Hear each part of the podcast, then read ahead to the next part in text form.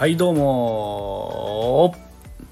えー、土遊びラジオ今日も始めていきたいと思います。今日はですねえー、あどうも。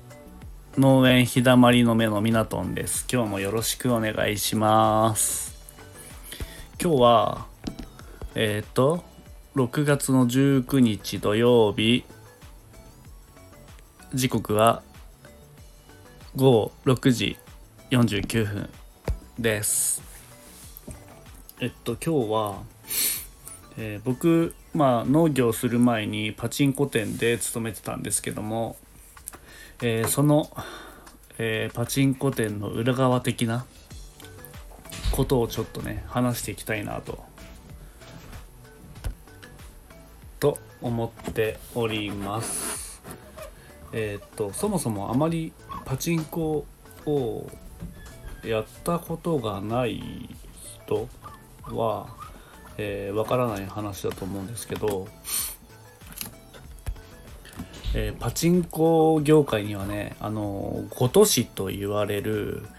えー、何か悪さをしてお金を儲けようとするグループがいるんですけど、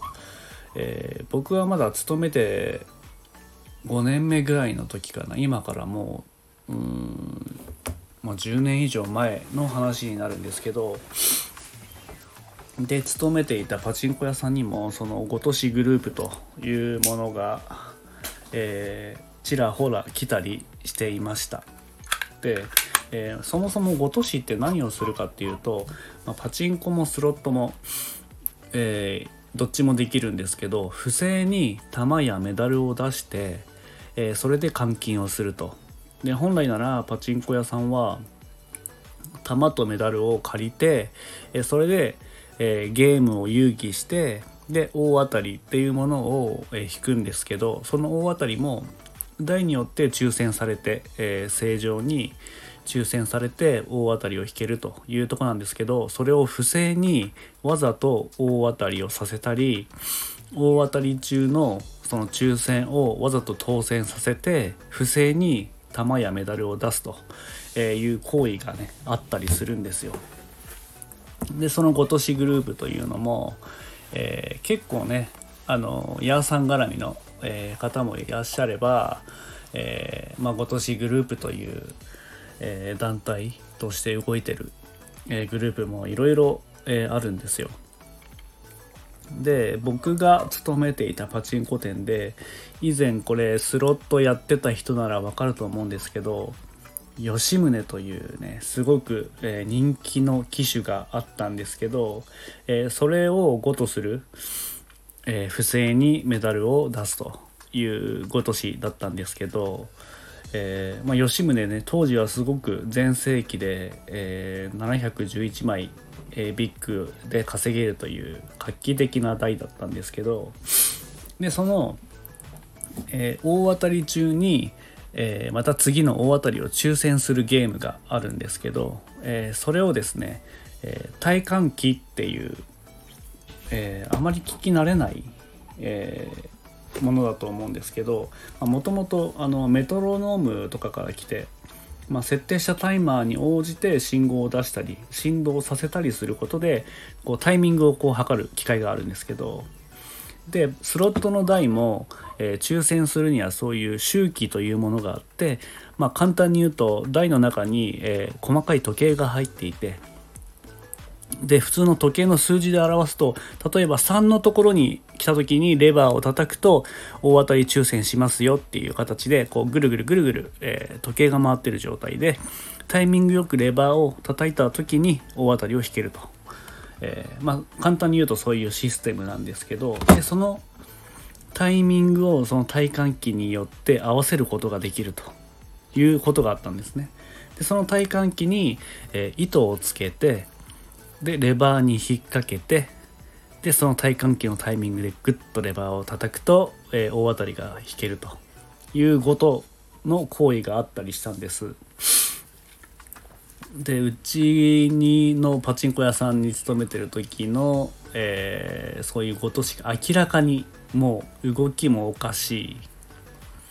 えー、島の外から見てても、えー、何か不審な動きをしてるとかキョロキョロしてるとかね、えー、店員も、えー、一応そういう教育を受けていて、えこういう人が怪しいですよとか、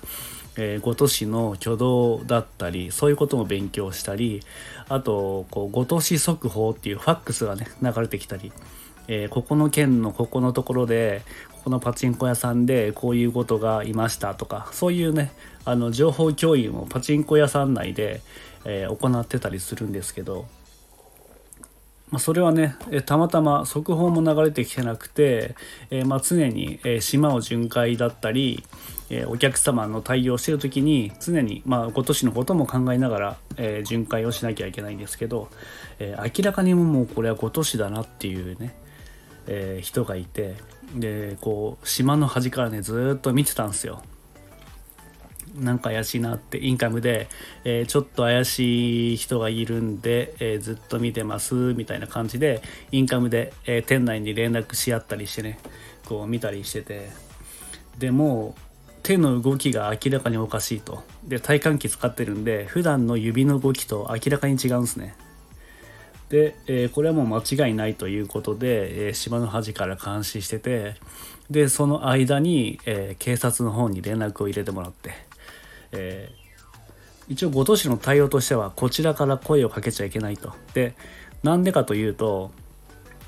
まあ、刃物とかあと暴力とか、えー、結構ねごともね、えー、凶悪なものになると人を殺したりね、えー、そういう暴力振るわれたりとか命に関わる危険もあったりすることも中にはあったので、えそういう点から見て、えーまずえー、こちらから声かけないっていうことで僕は見てるだけにいたんですよね。で向こうも、えー、俺が見てるなっていうのを気づいて、えー、ごとしっていうのはもう店員に怪しまれたらもうその場からすぐいなくなって逃げるんですよ。まあそっちの方はごととしても間違いはないというところで、えー、変に足跡をつけないと。いうところがあるんですけど、まあ、そういうのがあって、えー、僕に気づいて、えー、もうメダルを残したまま席を離れたんですね。で、えー、まあそのまま帰ってくのかななんて思ってたんですけど、えー、僕のところ来て顔をめちゃくちゃ近づけて「何見てんだよ」みたいな「覚えとけよ」っていう風にね めちゃくちゃ圧をかけられて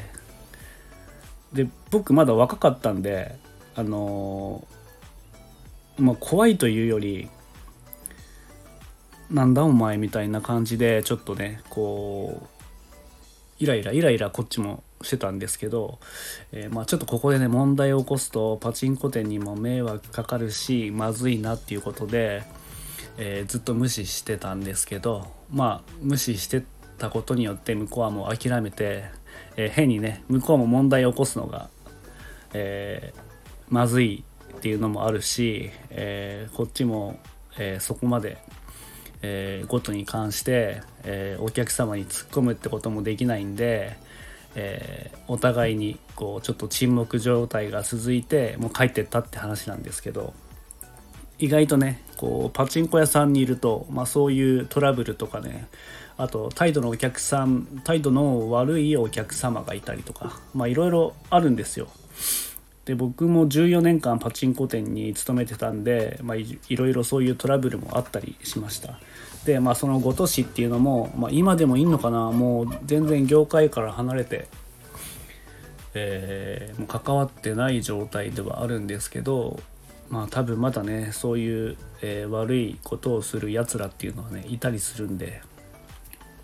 えー、なかなかね難しい業界ではあるんですけどえー、でもねこうパチンコ店もこういろいろ嫌なイメージとかね持たれてる方もいるとは思うんですけど僕はその14年間勤めた中で、えー、結構ね店員さんも優しいしあの思ったよりあのすごく礼儀正しい店員さんも多いんですよね。でなんでかっていうとお客様に対する接客業なんですよサービス業と一緒で、えー快適にお客様に遊戯してもらうっていうものが、えー、パチンコ店の理念でもあったので、まあ、そこに対する、えー、接客マナーだったりも勉強になったしあと今はねもうイベントとかあんまり打てないんですけど、まあ、どうしたらお客様が来てくれるかっていう考えることとかねいろいろあったりして、まあ、そういうのも含めてパチンコ店ってそんな悪いところじゃなくて、えー、まあ、楽しむ分には、え、すごく息抜きとかする分には、えー、パチンコスロットも悪くないんじゃないのかなと思いますはいえー、まあ、ちょっとね話がそれたんですけど、えー、パチンコ店の裏側ということで、えー、まだまだいろいろ